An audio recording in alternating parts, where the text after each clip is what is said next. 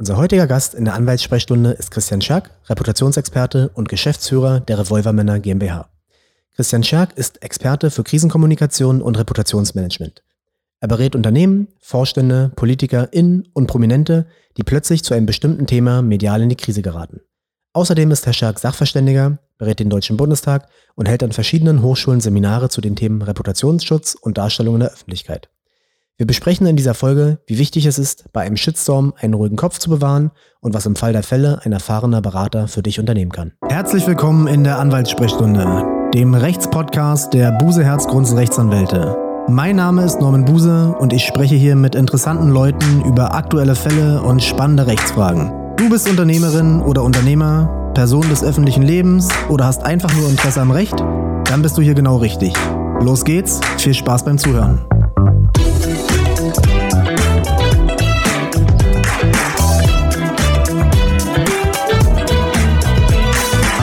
Hallo Herr Scherk, herzlich willkommen in der Anwaltssprechstunde. Lieber Herr Buse, ich grüße Sie. Schön, dass ich dabei sein darf. Ja, sehr schön. Schön, dass Sie der Einladung gefolgt sind. Bevor wir mit dem Thema beginnen, Shitstorm, mediale Krise, würde ich Sie einmal bitten, dass Sie sich unseren Hörerinnen und Hörern kurz vorstellen. Ja, sehr gerne.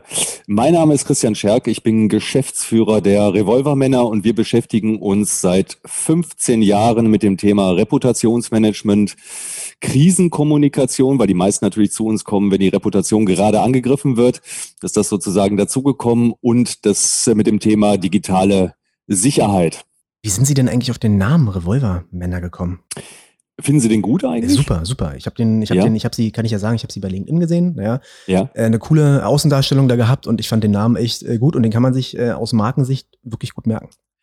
Ja, also ähm, wir haben den auch sehr bewusst gewählt, weil dieses ganze Thema ähm, Wild West, World Wide Web, ähm, das passt ganz gut zusammen. Und als wir seinerzeit mit dem Thema Reputationsmanagement angefangen haben, da war es auch tatsächlich so wie so ein Track, der Richtung Westen zieht. Ne? Es war halt äh, äh, unwegsames Gelände, es gab überall Hinterhalte, es gab nicht, nicht wirklich äh, Gesetze, die da geholfen haben. Das hat sich natürlich alles auch gewandelt. Wir werden heute da sicherlich auch drüber sprechen. Ähm, aber es war so ein bisschen Aufbruchstimmung und ähm, wir haben gedacht, Revolvermänner, das sind diejenigen, die Reputation schützen, die sich schützen vor die Mandanten stellen. Und es erschien uns ein guter Name im archaischen Kampf sozusagen gut gegen böse. Und äh, äh, ich bin auch noch großer Western-Fan, muss ich dazu sagen. Also von daher ähm, ist immer ganz spannend. Die Reaktionen sind, ähm, sind spannend. Also viele finden den Namen toll. Gibt natürlich auch andere, die sagen, oh, das ist aber provokant. Aber Ja, provokant, provokant, bitte? provo provokant und aber auch nicht genderkonform. Das ist mir jetzt nämlich gerade in den Kopf gekommen. Ne? Und wenn wir über Shitstorm sprechen, Ja, ja. diese ganze Gender-Thematik, Gleichstellung, Gleichberechtigung ist ja auch immer ein großer Punkt, wie man sich schnell so ein bisschen ins mediale Abseits katapultieren kann. Hatten Sie da schon mal selber so ein bisschen was mit, mit diesem Vorwurf zu tun dann? Das ist eine ganz interessante Frage. Ich hätte gedacht, dass wir mehr mit diesem Vorwurf zu tun haben. Ähm, interessanterweise kommt er zwischendurch immer mal wieder, ähm, aber wir haben ganz viele weibliche Mitarbeiterinnen, ähm, die sich sehr stark mit dem Thema Revolvermänner identifizieren. Und von daher ähm, ist das für mich sozusagen immer der Indikator, dass wir damit, also auch wenn der Name sozusagen nicht genderkonform ist, wir aber das Thema so abholen, dass es letztendlich ähm, auch für alle ähm, äh, so ist, dass sie sich damit identifizieren können. Und das finde ich dann immer hochspannend. Also wir haben ganz viele Bewerbungen von, äh, von Damen. Ähm, und ähm, die finden den Namen großartig. Ich glaube, die meisten Frauen, die ein bisschen reflektiert sind, die würden sich davon auch nicht abschrecken lassen.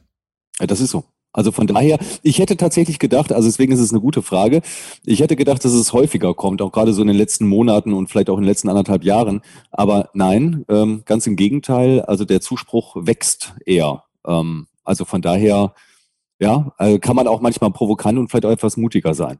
Und Sie haben ja gesagt, Sie haben den Namen wahrscheinlich, oder Sie sind seit 15 Jahren im Reputationsmanagement tätig und den Namen gibt es wahrscheinlich auch schon so lange. Und so. ne, der Wandel hat auch hier angesetzt und äh, ich glaube, vor 15 Jahren hätte da noch kein Hahn so richtig nachgekräht, genderkonform so einen Namen zu wählen, oder? Das stimmt, aber das ist ja genau das, ähm, das ist ja genau das Thema, ne? dass sich die Zeiten einfach ändern und dass die halt wahnsinnig volatil sind und was vor 15 Jahren keinen interessiert hat, ähm, führt heute zu einem Shitstorm. Und ähm, das schützt ja letztendlich einen auch nicht wirklich davor, dass man sagt, naja Gott, den Namen gibt's halt irgendwie schon Ewigkeiten oder Mhm. äh, was weiß ich, der Urheber, äh, äh, Besitzer des Ladens hieß halt mal Moor und dann haben wir uns gedacht, irgendwie vor 25, 30, 40, 50 Jahren, dass irgendwie so ein kleiner, dunkelhäutiger Junge vielleicht irgendwie eine tolle Werbung für den Laden wäre. Ähm, ja, das sieht heute ein bisschen anders aus und dafür erntet man heute äh, Shitstorms. Das ist so. Wann ist es denn sinnvoll, sich an einen Reputationsmanager zu wenden? Oder an eine Managerin? Ja, unter anderem, wenn man vielleicht vor 50 Jahren irgendwie den falschen Namen gewählt hat, irgendwie für sein Unternehmen. Ähm, äh, wenn man tatsächlich äh, heute, wie soll ich sagen, ähm, im medialen Fokus steht. Also wir haben ja, wir haben ja DAX-Unternehmen, wir haben Unternehmen, ähm, äh, große äh, weltweite Player äh, unter unseren Kunden, wir haben Persönlichkeiten des öffentlichen Interesses, wir haben Spitzenpolitiker. Also letztendlich alle, die auf ihre Reputation acht geben müssen, und es sind eigentlich alle heutzutage. Ähm, das heißt, immer dann, wenn ich mich heutzutage äußere, sollte ich jemanden drüber schauen lassen, der sich mit dem Thema Reputation und auch mit dem Thema Hate Speech und mit dem Thema Shitstorm auskennt, weil wir stellen immer wieder fest, dass selbst kleine, unbedachte Äußerungen heutzutage zu einem Sturm der Entrüstung führen können. Also auch wenn man das vielleicht nicht gedacht hätte. Ähm, schönes Beispiel im Übrigen, sind Werbekampagnen auch. Wir arbeiten mit großen Werbeagenturen zusammen und prüfen deren Kampagnen auf Shitstorm-Potenzial, was natürlich immer wahnsinnig schwierig ist, ne? weil so eine Kampagne soll ja auf der einen Seite provozieren, wo wir beim Thema wieder Provokation sind. Im Übrigen, wer mit dem Namen Revolvermänner schon Schwierigkeiten hat, für den ist es irgendwie Social Media und das Web auch nichts. Das wollte ich vorhin noch mal einmal ergänzen, weil äh, wer schon das provozierend findet, ja, hat sicherlich irgendwie auch Schwierigkeiten mit den Menschen, die momentan auch im Web äh, äh, kommunizieren und hält bestimmte Dinge möglicherweise auch gar nicht aus. Also von daher ist der Revolvermann auch so ein bisschen so ein Türsteher und äh, Türöffner auch, um zu sagen, passt mal auf, irgendwie, ihr müsst heute anders mit äh, verbalen Angriffen im Netz auch umgehen lernen. Ähm, und genau, also bei Werbekampagnen ist es ähnlich. Sie sollen halt irgendwie provozieren und sollen halt tatsächlich auch irgendwas bei Menschen bewirken, dürfen aber auch wiederum nicht so provokant sein, dass sie direkt irgendwie einen Shitstorm auslösen, außer der ist halt tatsächlich innerhalb der Kampagne möglicherweise sogar gewünscht. Ja. Wo Sie gerade Werbung sagen, da fällt mir gerade ein Thema ein, das kam gerade, äh, äh das war gerade auch sehr, sehr in den Medien. Und zwar dieser, dieser Handschuh Hülle der Löwen mit diesem Tampon. Haben Sie das mitbekommen? Wo äh, Männer so einen pinken oder rosa, ich weiß gar nicht, was es für eine Farbe genau ja. war, ähm, Handschuhe Pinky entwickelt Gloves. haben. Ja, genau, genau, um äh, den Damen in gewissen Situationen einfach zu helfen. Und das war auch wieder so ein Beispiel, natürlich, da kann man sich ja auch überlegen, wie ist jetzt die richtige Werbekampagne. Aber wenn das Produkt, Produkt als solches so in den, in den Shitstorm schon gerät, da kann man, da kann die beste Werbung auch gar nichts mehr helfen. Und dazu noch nachgelagert, ich weiß nicht, inwieweit Sie das mitbekommen haben, aber der Ralf Dümmel hat sich ja dann ziemlich schnell davon so ein bisschen gelöst und ist auch zurückgerudert und hat sich ja. entschuldigt dazu. Meine Meinung, das ist völlig übertrieben gewesen, ja. Ähm, und aus meiner Sicht auch echt so ein bisschen rückgratlos. Aber was hätten Sie denn geraten in so einem Fall? Na, jetzt muss man erstmal dazu sagen, ich weiß nicht, ob unsere äh, Hörerinnen und Hörer dieses Produkt kennen. Also es handelt sich bei Peaky Gloves tatsächlich um eine, äh, ja, um, um, um pinke Handschuhe, Plastikhandschuhe. Äh, und das Problem war eben äh, die weibliche Menstruation. Da ging es irgendwie darum, dass dieser Handschuh irgendwie verwendet werden kann, um Tampons zu entfernen und dann kann man den irgendwie zuziehen und dann ist es halt äh, entsorgt. So. Genau, und vor allen Dingen auch unterwegs zu lagern, in der Handtasche zu haben ne, und nicht ja. irgendwelche. Äh, so, jetzt muss man dazu sagen, dass jetzt äh, ein, ein Plastikhandschuh, äh, vielleicht sehen das andere anders, aber ist vielleicht jetzt nicht so die allergrößte Erfindung auf Gottes weitem Acker.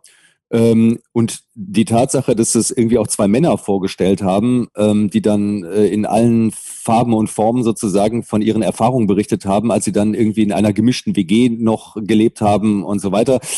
Ähm, das ist natürlich alles in Kombination, hat das schon erhebliches Shitstorm-Potenzial. So, weil die Idee ist einfach, wie soll ich sagen, jetzt nicht die größte Idee. Und ähm, dann gibt es noch zwei, die das irgendwie präsentieren, die aber für die Community, also für die, für die äh, äh, Damen, für die es ja eigentlich gemacht ist, äh, auch nicht so wahnsinnig glaubwürdig wirken. Haben wir schon zwei Komponenten, die ähm, sagen wir mal, dazu geführt haben, dass äh, es einen Sturm der Entrüstung gegen die beiden gegeben hat. Jetzt muss man das nur so ein bisschen ausdifferenzieren. Erstens, na dann kaufe ich es halt einfach nicht, oder? Ich meine, das ist ja das Simpelste. Ich meine, so funktioniert irgendwie der Markt. Wenn es nicht gekauft wird, ist weg. So, aber aber ich sage Ihnen, es gäbe genug Damen, die das kaufen würden. Ja? Weil das ist ja auch wieder, es haben sich viele Leute lautstark, viele Frauen auch, lautstark darüber beschwert, aber wenn ich das, ne, ich habe die Sendung verfolge ich regelmäßig, ich habe das mal natürlich nicht repräsentativ, aber fünf äh, Frauen, die ich kenne, dazu befragt. Also da hat sich keiner irgendwie echauffiert, wie kann denn das pink sein? Was ist das für ein Klischee und wie können denn das Männer machen? Von den fünf fand es vier gar nicht schlecht. Ja? Und, dann okay. muss es, und dann muss es doch der Markt entscheiden, wie Sie schon sagen, kann es genau. gekauft werden oder nicht, aber das dann gleich das ganze Produkt. Ich weiß nicht ehrlich gesagt, wie es jetzt genau ausgegangen ist, ob die noch am Markt sind. Ich habe so nee. verstanden, dass die nicht mehr am Markt sind. Und ganz ehrlich, die haben sich da Gedanken drüber gemacht. Das ist ein Startup gewesen. Das ist ein, ob das jetzt eine Erfindung ist im technischen Sinne, wie hochtrabend das ist, ist ja eine ganz andere Frage. Aber die dann so rauszukanzeln, finde ich echt schon. Boah, und, und ganz ehrlich, das ist auch ein Mikrokosmos, in dem hier wieder gestritten wurde in den sozialen Netzen. Also ich weiß nicht, ob das immer so dann, ob das so die richtige, der richtige Umgang ist mit, mit Menschen, mit Unternehmen. Ich würde eher sagen, nicht. Ja, das ist aber, das ist aber die Kultur, mit der wir es heute zu tun haben. Also äh, es ging ja darum, ähm, letztendlich haben die das Produkt eingestellt, weil sie Morddrohungen bekommen haben. Ne? Das war sozusagen die, das offizielle Statement auch auf der Webseite. Ähm, und so weit geht es halt eben heute. Aber das ist doch es ist krank. ja nicht so, dass ich ein Produkt nicht kaufe, sondern ich will denjenigen, der es gemacht hat, töten. Das also, ist halt irgendwie. Also sage ich zumindest. Sage ich, ne? sag ich zumindest. Ne, dass da in den meisten Fällen, wir haben das auch ganz, ganz oft in der Praxis, ja, davon sind dann meistens aber Frauen betroffen. Das ist hier mal eine Ausnahme, dass es mal zwei Männer getroffen hat hier. Ja. ja. Aber ne, das muss man ja auch immer so ein bisschen relativieren. Die Leute, die schreiben das irgendwo auf Instagram, Facebook, wo auch immer, ja, hauen das einfach so raus, abends, wenn sie irgendwie vielleicht schon einen ein Säckchen nebenbei hatten. Aber die reale Bedrohung ja, zur Beruhigung, zumindest für viele Mandantinnen, sage ich immer, die ist eigentlich nicht da. Man muss das sofort zur Anzeige bringen, man muss sowas auch ernst nehmen, man muss sich damit auch befassen, man muss sich davor schützen, aber es darf nicht dazu führen, und das hatte ich auch leider wirklich schon einige Male, dass die Damen sich wirklich zu Hause eingeschlossen haben und echt äh, dachten, jetzt kommt hier gleich jemand. Ja, also ja, das, das kann ich aber auch nachvollziehen. Ich also kann es auch mal, nachvollziehen. Wir haben diese, diese Situation äh, äh, haben wir häufiger. Ja, also ähm, wir haben ja gleichzeitig, also es betrifft ja nicht nur ähm, Erfinder oder Menschen, die sich äh, in irgendwelchen Sendungen exponieren. Es betrifft ja auch Journalisten zum Beispiel, die mit ihrem Klarnamen unter Investigativartikeln stehen und dann eben Morddrohungen bekommen. So, und ähm, wir sortieren das äh, letztendlich äh, mit den Journalisten und den Redaktionen dann auch ein. Wir sprechen da von Workplace Violence, also Gewalt am Arbeitsplatz. Das ist nämlich, das ist, das ist ganz klar Gewalt. Das eine ist ja, was Sie sagen, ähm, resultiert da wirklich etwas draus. Also kommt dann wirklich jemand vorbei und will jemand mit AIDS infizieren oder was Sie dann irgendwie da alles äh, schreiben äh, oder äh, umbringen, zerhacken oder was auch immer. In der Regel nein. So, zum Glück. Also das passiert nicht. Das sind halt tatsächlich einfach, äh, sagen wir mal, verbale Drohungen. Aber ähm, was macht das äh, psychologisch mit Menschen? Das darf man ja auch nicht vergessen. Also die Tatsache, wenn ich, wenn ich diese Drohungen bekomme und die richten sich ja nicht nur gegen die Person selber, sondern auch gegen das Umfeld, gegen die Kinder, gegen die Ehefrau und so weiter und so weiter.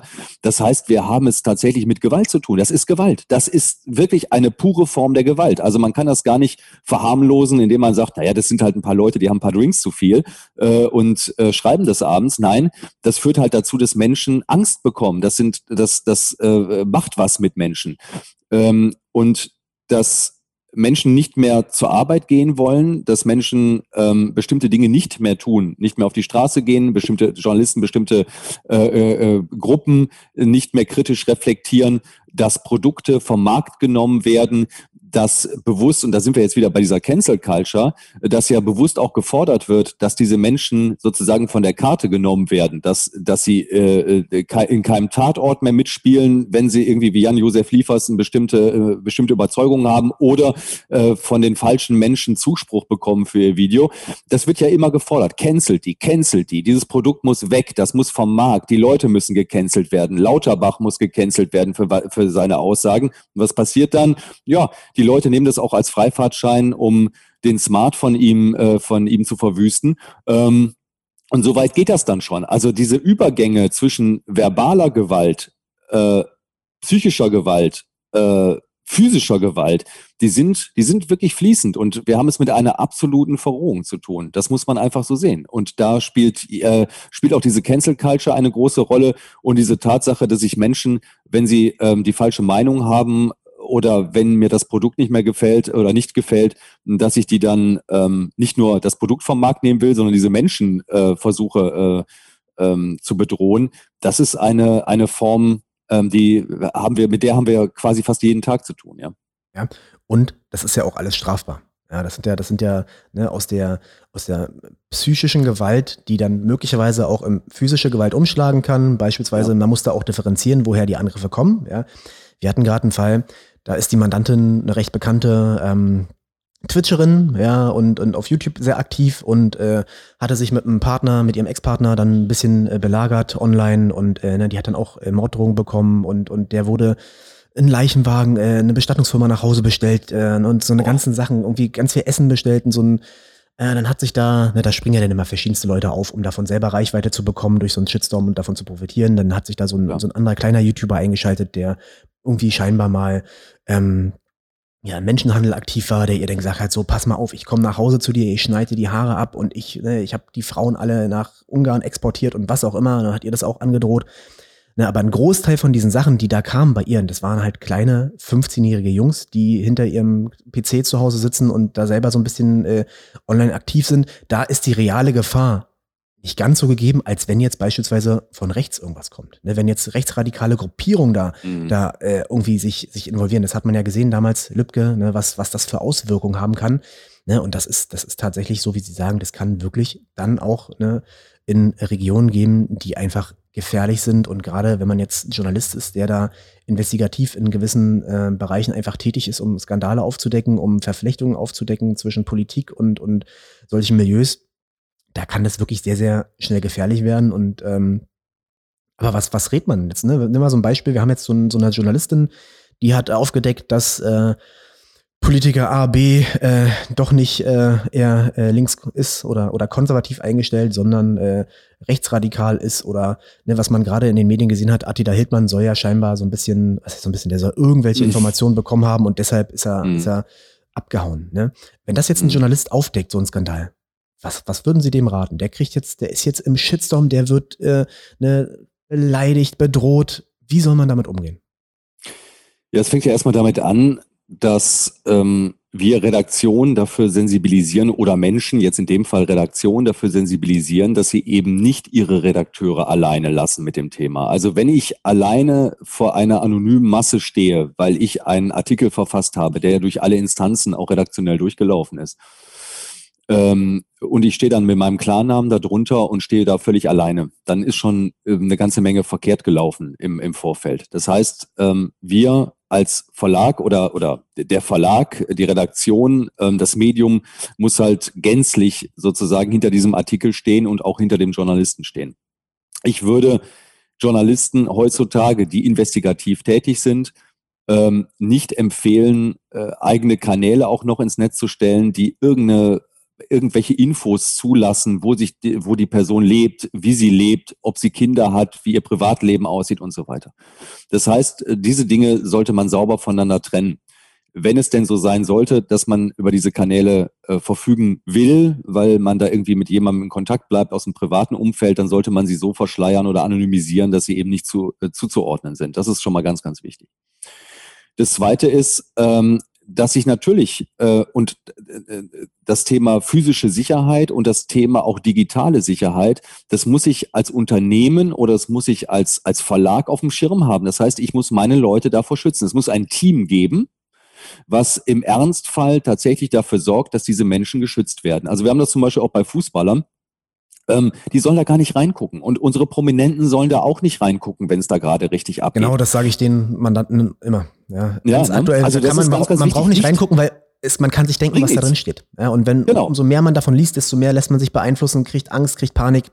Das ist so. Deswegen, das meine ich, das ist halt dieses Form, diese Form, Herr Buse, von psychischer Gewalt. Da kann man immer noch sagen, das sind irgendwelche 15-Jährigen, das ist ja richtig. Aber am Ende des Tages macht es die Masse und das ist dieser Eindruck, die Welt ist gegen mich. Und jetzt dürfen wir auch nicht vergessen, dass ähm, äh, unsere Prominenten, die vorher vor, vor abertausende Menschen spielen, irgendwie ein Riesenpublikum vor sich haben. Momentan sehen die gar keinen. Die haben niemanden vor sich. Ja? Die spielen ohne Publikum, weil Corona und so weiter konform können die, äh, sind da keine Menschen. Da sind ein paar Kameraleute, irgendwie ein paar Regieassistenten und äh, wer auch immer, ja? Aufnahmeleiter und das war's. Ja, ansonsten sind die alleine. Die spielen auch momentan nicht vor irgendwelchen ausverkauften Hallen. Das heißt, die einzige Resonanz, die die momentan bekommen, ist tatsächlich die Resonanz aus dem Netz. Und äh, wenn das halt ein paar Spinner sind und äh, die, die, die, die sie kritisieren äh, unter der Gürtellinie und so weiter, dann nehmen die das sozusagen auch als, als komplette Wahrheit, als das, was, äh, was sie gerade irgendwie von der Außenwelt bekommen. Dann haben wir natürlich noch die Situation, was Sie gerade gesagt haben, dass da viele andere drauf aufspringen. Medien springen drauf, äh, drauf an äh, wenn es halt tatsächlich um Prominente geht, die A, A-Prominenz, die, die halt eben auch eine gewisse Reichweite verspricht, wenn man darüber berichtet, ja, der hat wieder einen Shitstorm abgekriegt, ah, der hat sich geäußert und so weiter und so weiter. Und dann haben wir natürlich wieder so ein Metathema. Hm? Und auf der anderen Seite haben wir natürlich auch andere Prominente, die natürlich vielleicht auch neidisch sind oder die ähm, äh, denken, dass sie damit auch wieder eigene Reichweite generieren können, was auch immer da die Beweggründe sind. Aber die springen dann auch mit auf den Zug auf und kommentieren das Ganze dann.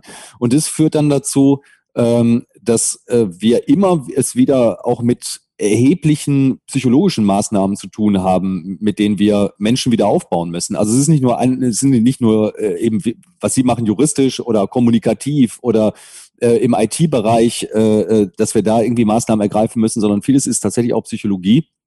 Ähm, und äh, ich bin selber äh, äh, zertifizierter psychologischer Berater und das ist das, was momentan gerade auch in der jetzigen Situation in, innerhalb von Corona am meisten mit ein paar anderen Maßnahmen zusammen, aber immer wieder zum Einsatz kommt. Ja, das, äh, ist, muss ich leider auch äh, häufig feststellen, dass ich als Anwalt nicht nur Anwalt bin und Rechtsberater, sondern auch in ganz vielen Fällen Psychologe. Ja, das ist einfach, das ist einfach so und äh, da kann man Leuten ja trotzdem auch äh, dann eine gewisse Sicherheit zumindest äh, suggerieren. Ja, aber das, das man dann natürlich, wenn jetzt physische Gewalt droht, auch nicht viel machen kann, außer die Polizei einschalten, die ihnen dann hoffentlich hilft. Klammer auf, was leider nicht so häufig oder nicht immer der Fall ist, Klammer zu, weil gerade was so diese Online-Kriminalität, Hasskriminalität annimmt, wird einfach, das ist meine Erfahrung, das ist die Erfahrung von meinen Kollegen hier aus dem Strafrecht, die sehr, sehr viele Fälle davon machen, nicht so richtig ernst genommen. Das ist so. Nein, das ist so. Deswegen haben wir auch ein eigenes Team äh, unter der Leitung von einem ehemaligen GSG 9.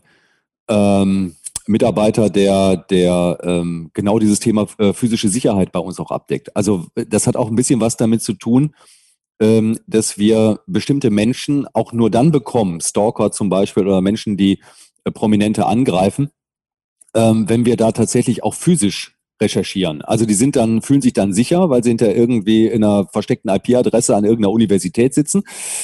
Und dann muss man da halt mal einen Tag jemanden hinsetzen und der mal schaut, irgendwie, wer ist das denn? Wer kommt denn an diesen Rechner? Ja, und äh, wer ist das denn, der da ähm, tatsächlich diese Hasspostings macht? Das heißt also, wir recherchieren da auch ähm, in der physischen Welt. Das Klar. heißt, äh, auch wenn wir sehr stark digital aufgestellt sind, natürlich, braucht es immer diese physische Komponente auch. Und das nutzen wir eben auch für unsere Prominenten, die ja dann eben alle äh, auch entsprechende Schutzmechanismen haben. Ja, durch Viele wollen tatsächlich auch heutzutage äh, bewaffneten Personenschutz, was natürlich ein bisschen schwierig ist. Aber ähm, äh, das ist so. Also die, der, der Bedarf nach Sicherheit wächst deutlich in allen Bereichen.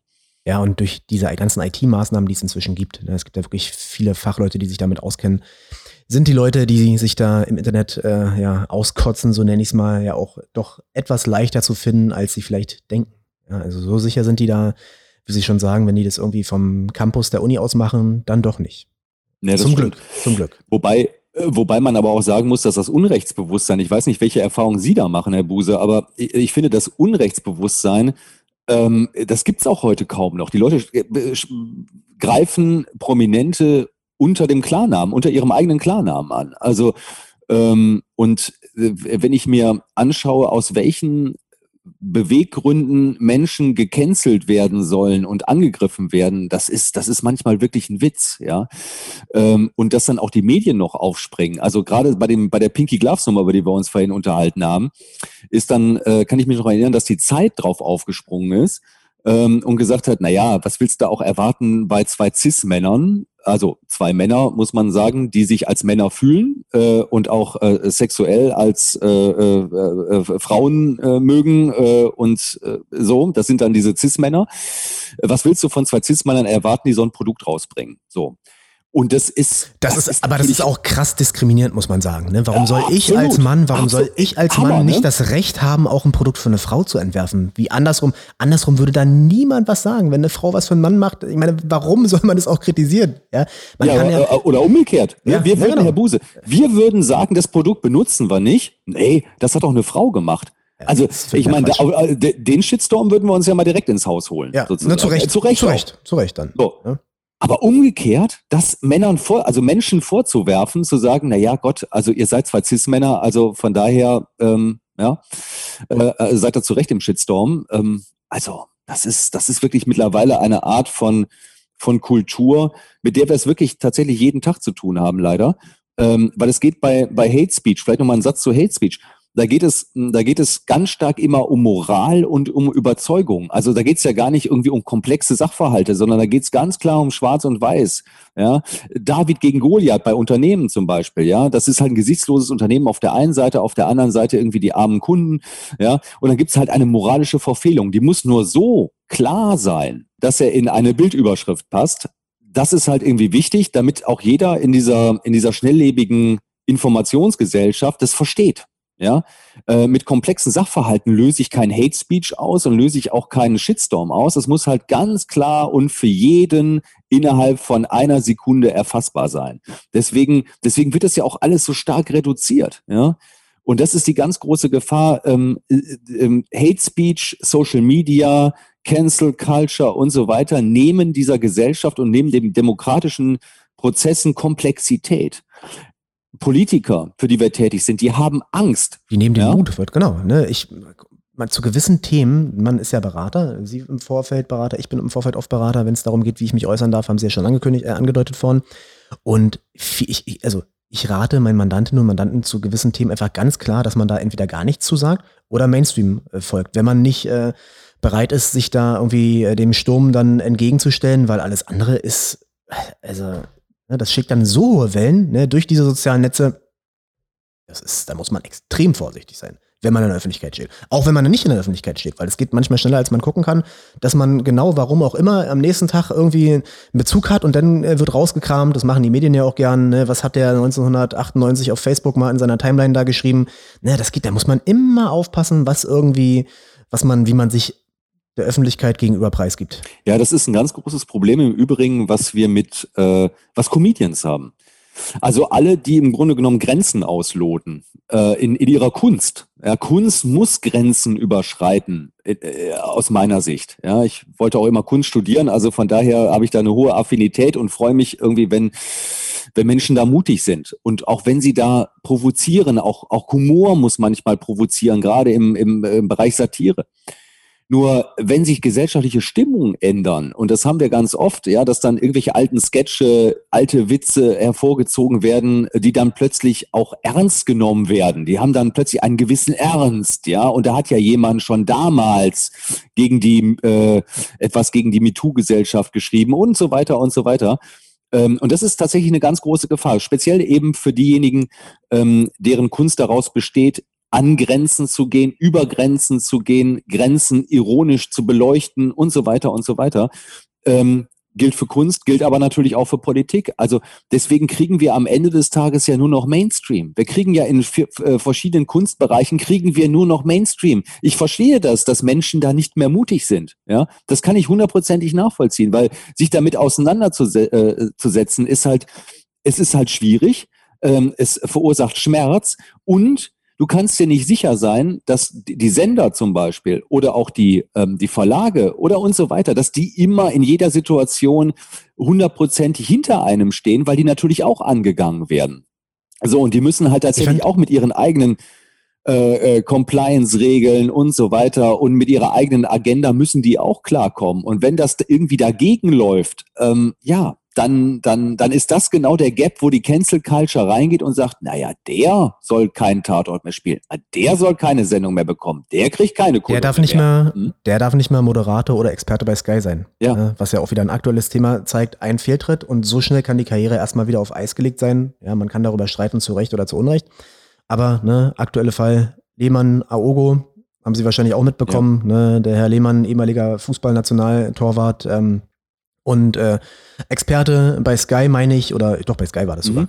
Und ne, der hat sich ja dann äh, in einer privaten Nachricht äh, sehr, sehr daneben äh, geäußert über Dennis Aogo, auch ehemaliger Fußballnationalspieler, und ihn sozusagen fälschlicherweise, er wollte die Nachricht an eine andere Person schicken, aber als Quoten-N-Punkt bezeichnet. Mhm. Ja, das ist auch wieder so ein, so ein Klassiker, wie schnell eine Unachtsamkeit den Ruf völlig vernichten kann. Und, ne, weil Sie gerade sagten, die, die Unternehmen, die Werbepartner, die müssen sich dann, müssen haben ihre eigene äh, Philosophie und die haben ihren, ihren eigenen Ruf äh, zu schützen. Und was hätte ich Sky geraten? Ich hätte ihn geraten, wenn Lenz Lehmann sich nicht selber ähm, sozusagen zurücktritt, zurückzieht, dann muss man sich von ihm trennen. Das geht gar nicht anders. Hertha BSC, ne, der saß ja sozusagen im Aufsichtsrat bei Hertha hier bei uns in der Hauptstadt, ja. ne, hätte ich genauso gesagt, nee, Leute, das können wir nicht machen. Ne, das ist, passt überhaupt nicht äh, mit, den, mit den Wert- und Moralvorstellungen zusammen, die wir bei uns im Verein pflegen, die wir im Sender haben. Und da kann man sich nur von trennen. Was meinen Sie dazu? Ja, ja, da kommt jetzt wieder der Reputationsmanager ins Spiel, oder? Also ich meine, das ist ja ein ganz, also wir haben ja, wir haben es ja immer im Grunde mit Teilmengen von Reputation zu tun. Also das ist ja genau das, von, von dem Sie sprechen, Herr Buse. Wir haben die Reputation des Vereins, wir haben die Reputation des Senders, wir haben die Reputation von einer Sendung möglicherweise, wir haben die Reputation von einer Person, wir haben die Reputation von einer Mannschaft und so weiter. Wir haben immer, wir haben im Grunde genommen immer Teilreputationen. So. Und wenn wir die Reputation des, des, des einen oder der, der, der einen Gruppierung schützen, bedeutet das, dass wir uns natürlich von anderen distanzieren. Das ist so. Ja. Und ähm, die Frage ist ja, was kann Jens Lehmann jetzt in der Situation machen? Oder das ist ja eigentlich die Kernfrage. Jetzt ist genau. Was, was hätten Sie ihm geraten? Was würden Sie ihm raten, wie er sozusagen dann unmittelbar damit umgehen muss und was er quasi jetzt dann mit ein bisschen Abstand machen kann, um das klarzustellen, sich zu revidieren oder sein, einfach sein, sein, sein, sein berufliches Leben wieder in den Griff zu kriegen? Also die einzige Chance, die ich habe, und wenn man sich das mal anschaut, ähm, ist es ja auch so, dass momentan das Netz voll ist. Wenn ich jetzt Lehmann irgendwie eingebe, habe ich natürlich nur das sozusagen. Also nur diesen Themenkomplex in, in allen Facetten sozusagen rauf und runter bei Google und in den sozialen Netzwerken. Das heißt, ich muss immer diese Themen integrieren in meine, äh, in meine eigene Biografie. Das ist ganz, ganz wichtig. Also wir haben ja im Grunde genommen verschiedene Möglichkeiten. Ne? Wir können es rauslöschen, möglicherweise. Das, das Tool haben Sie ja auch, je nachdem, wie darüber berichtet worden ist. Wir können das technisch verdrängen, sodass irgendwie was anderes äh, letztendlich auf den ersten äh, Plätzen äh, sich äh, festsetzt, sozusagen an Nachrichten. Und wir können eine Mediation starten. Das heißt, wir können mit den entsprechenden Redaktionen sprechen oder äh, mit den Blogs, mit den Foren, je nachdem, wo es veröffentlicht worden ist, äh, und äh, tatsächlich eigene Stellungnahmen dort unterbringen. Das hat, also es ist jetzt erstmal so ganz allgemein. Ne? So. Jetzt mal zum Thema Jens Lehmann. Ähm, wenn es tatsächlich diese Verfehlungen gegeben hat, und die gab es ja, das ist ja dokumentiert, also Aogo hat ja letztendlich diese Fehltritt auch veröffentlicht, ähm, das heißt, man kann das sehen, man kann, man, man kann es nicht dementieren irgendwie und so weiter und so weiter, weil es tatsächlich auch so passiert ist. Das heißt, ich muss mit diesem Fakt umgehen. Das bedeutet, dass ich an dem Thema arbeite. Was muss ich darstellen, damit ich letztendlich wieder in, in, in das Relevant Set komme, sozusagen, von Vereinen, vielleicht wieder in den Aufsichtsrat irgendwo komme, auch wieder als Experte eingeladen werde. Ich muss an dem Thema arbeiten. Und ich muss klar machen, dass das einfach nicht eine persönliche Überzeugung war, die ich da veröffentlicht habe, sondern einfach ein ganz, ganz, ganz, ganz miserabler Witz, den ich da gemacht habe, der, der deutlich in die falsche Richtung gegangen ist und dass ich verstanden habe. Weil das ist eigentlich die Message, die ich bringen muss. Ich habe verstanden. Gilt im Übrigen nicht nur für Persönlichkeiten, sondern gilt auch für Unternehmen. Es ist ja nicht so, dass, dass, dass niemand frei von Fehltritten ist. Ähm, es ist ja auch immer, also das ist ja auch so ein bisschen diese, diese Scheinmoral. Das will ich jetzt gar nicht auf Jens Lehmann beziehen, sondern nur grundsätzlich zu sagen, äh, diese Community im Netz, die immer sagt, na, das hat der falsch gemacht und der hat das falsch gemacht. Also wenn die, wenn diese Community sich selber sozusagen daran halten würde, an diesen hohen, an diese, dieses hohe moralische Level, hätten wir eine ganz tolle Gesellschaft. Also ich würde es lieben, ja, dass wenn, wenn Menschen alle so gut wären, ja. Ähm, aber das ist leider nicht so. Also von daher können wir nur aus diesen Dingen lernen und diesen Lernprozess müssen wir dokumentieren. Diesen Lernprozess müssen wir inhaltlich dokumentieren und den müssen wir auch wieder ins Netz einbringen. Sei es dass Jens Lehmann sagt, pass auf, irgendwie, ich habe da, äh, äh, äh, ich beschäftige mich mit dem Thema, ich habe da eine Initiative, äh, ich mache da was zu dem Thema und mache völlig klar, dass ich mich von innerlich davon vollkommen distanziere. Ähm, ich habe diesen schlechten Witz gemacht, dieser schlechte Witz wird mir auch nachlaufen, aber ich gehe inhaltlich damit um, konstruktiv. Und wenn man das jetzt runterbricht auf ihn, also ne, ich, so wie ich es mitbekommen habe, er hat sich ja auch gleich entschuldigt, äh, ist zurückgerudert, hat seine äh, Mandate dann äh, entsprechend niedergelegt. Und das war ja schon mal der erste Schritt. Ne? Ich rate mal, ne, wenn so eine krasse Verfehlung, das ist unzweifelhaft eine krasse Verfehlung, da kann man auch gar nicht drüber streiten. Nee. Wenn das in die Öffentlichkeit gerät, ob das tatsächlich so in die Öffentlichkeit geraten muss, wie es passiert, ist nochmal eine ganz andere Frage. Da können wir gleich vielleicht da nochmal drüber sprechen. Aber wenn das nun mal so ist, dann ähm, muss man das definitiv einsehen, ja, und sich entschuldigen und da auch zurückrudern. Und, und ne, das, anders geht's gar nicht. Und im nächsten Schritt muss man schauen, wie man dann, wie Sie gerade sagten, ne, durch Kontaktaufnahme, ne, durch zu, zur Redaktion vielleicht ähm, oder natürlich auch zu dem, der davon betroffen ist. Ne. Er hat sich ja auch gleich bei ihm entschuldigt ne, äh, und er hat es ja auch angenommen, Dennis Aogo. Ne, das ist, muss man ja auch dazu sagen, die Entschuldigung. Und ähm, ne, das ist dann, man muss, und da finde ich, hat er den ersten Schritt hat er richtig gemacht und jetzt kommt es halt darauf an, wie er da weitergeht. dann sich zu rehabilitieren. Andere Frage dazu, ähm, darf man, darf man so eine, so eine Aussetzer auch entschuldigen?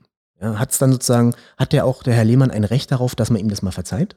Worauf zielt Ihre, also zielt Ihre Frage auf äh, Moral ab? Ich oder ja, ab, tatsächlich, also wie würden Sie Ihre Frage Also muss man, muss man, muss man dem Herrn Lehmann dann nach so einer, also wir können es ja jetzt Wer auch von, Mann? von Lehmann. Wer ist Mann?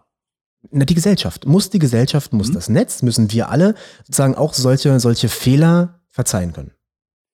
Ja, das ist genau das, was ich gerade meinte. Also wenn wir, nur wenn wir uns selber äh, oder, oder, wenn wir anderen Fehler verzeihen, können wir uns auch selber Fehler verzeihen. Das ist ja, das ist ja ganz, ganz wichtig. Also wir müssen in dieser Gesellschaft verzeihen, weil vergessen funktioniert ja nicht.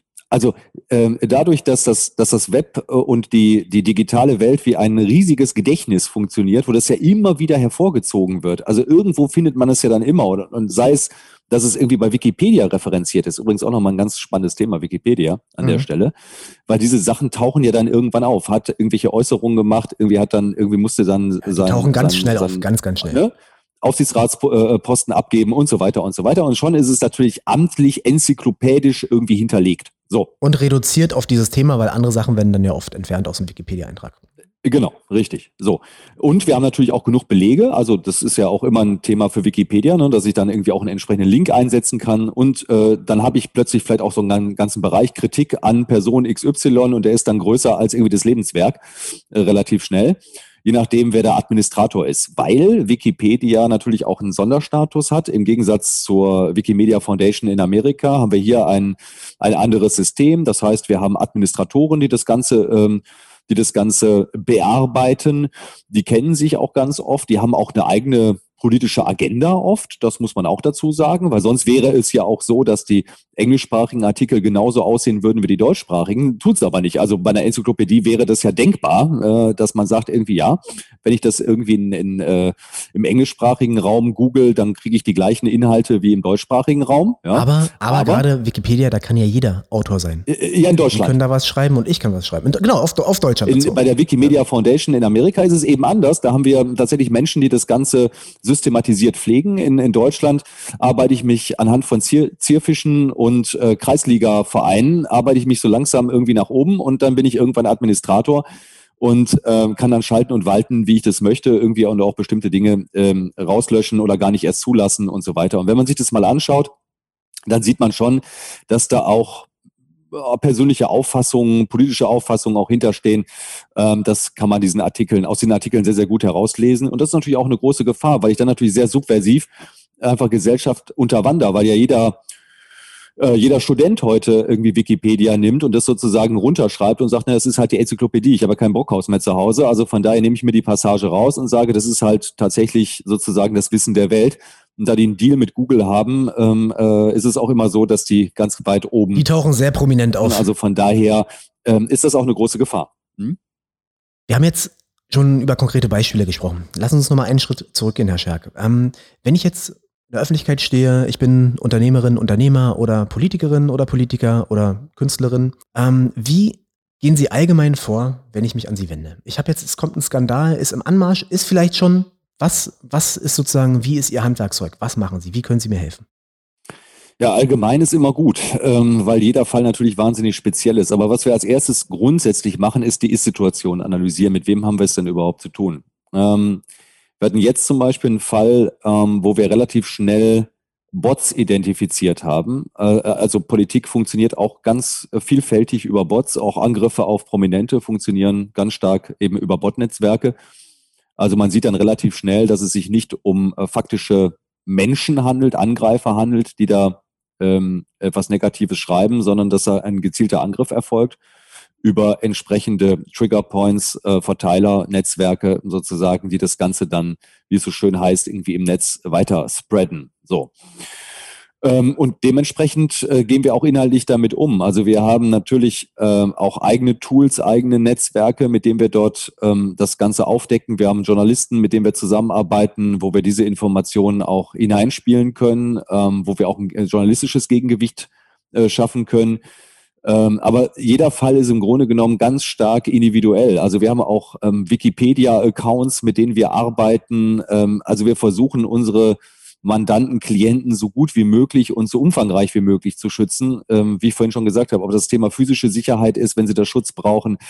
Ähm, äh, entscheidend ist für uns, dass wir im ersten Schritt versuchen, diesen, diesen, diesen Wust an Informationen oder an Angriffsvektoren äh, zu gliedern, dass wir uns überlegen, wie gehen wir mit den einzelnen, einzelnen Elementen um. Und es ist natürlich für uns ganz entscheidend, ob etwas an dem Angriff dran ist oder wie viel an diesem Angriff dran ist. Ähm, können wir den inhaltlich kontern?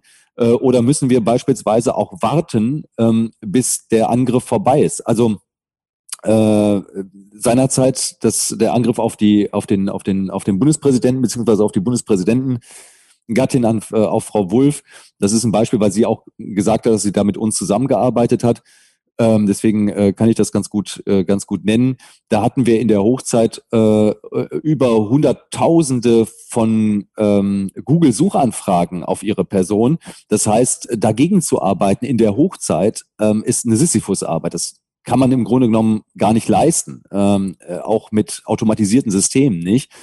Das heißt, wir haben gewartet, bis dieser Sturm im Grunde genommen durch gewesen ist und dann haben wir angefangen, diese Ergebnisse, äh, diese Ergebnisse auch äh, aufzuräumen, weil ähm, äh, immer dann, wenn irgendwo viel Traffic drauf ist, also wenn, wenn es hohe Suchanfragen gibt und viele Benutzer da drauf gehen, ist es genauso, wie Sie es vorhin gesagt haben, Herr Buse, dass da äh, andere drauf aufspringen, um da Traffic abzugreifen. Das heißt, wir haben es mit Trittbrettfahrern zu tun und so weiter und so weiter. Und das heißt, wir haben es mit einer ganz großen Lawine, äh, Lawine zu tun. Und die müssen wir erstmal im Grunde genommen ein Stück weit abschmelzen. Und dann können wir zum Beispiel auch die Google Suggest, also diese Google, Autovervollständigung Auto optimieren.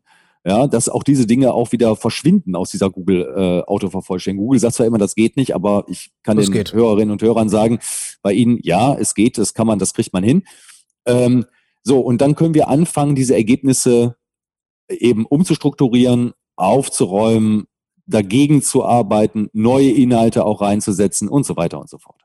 Das heißt, Sie befassen sich dann vor allen Dingen auch damit oder ein, ein großer Teil der Arbeit ist dann positive PR zu erzeugen und positive Ergebnisse zu erzeugen, die dann möglicherweise diese rechtsverletzenden oder auch nicht rechtsverletzend äh, ja, Suchergebnisse nach hinten zu verdrängen.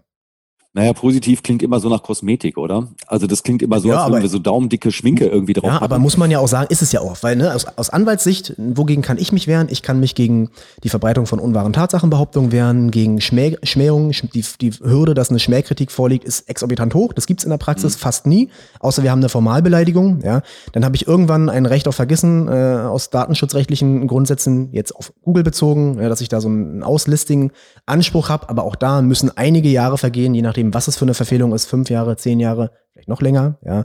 Mhm. Ist es ein Kapitalverbrechen gewesen, muss man Ne, wer weiß, wie lange man, das ist nicht entschieden, wie lange man da was, was hinnehmen muss. Ne, aber rechtlich als Anwalt kann ich dabei helfen, dass diese, diese Suchergebnisse von Google gelöscht werden müssen. Das machen wir häufig, wenn die tatsächlich rechtsverletzend sind.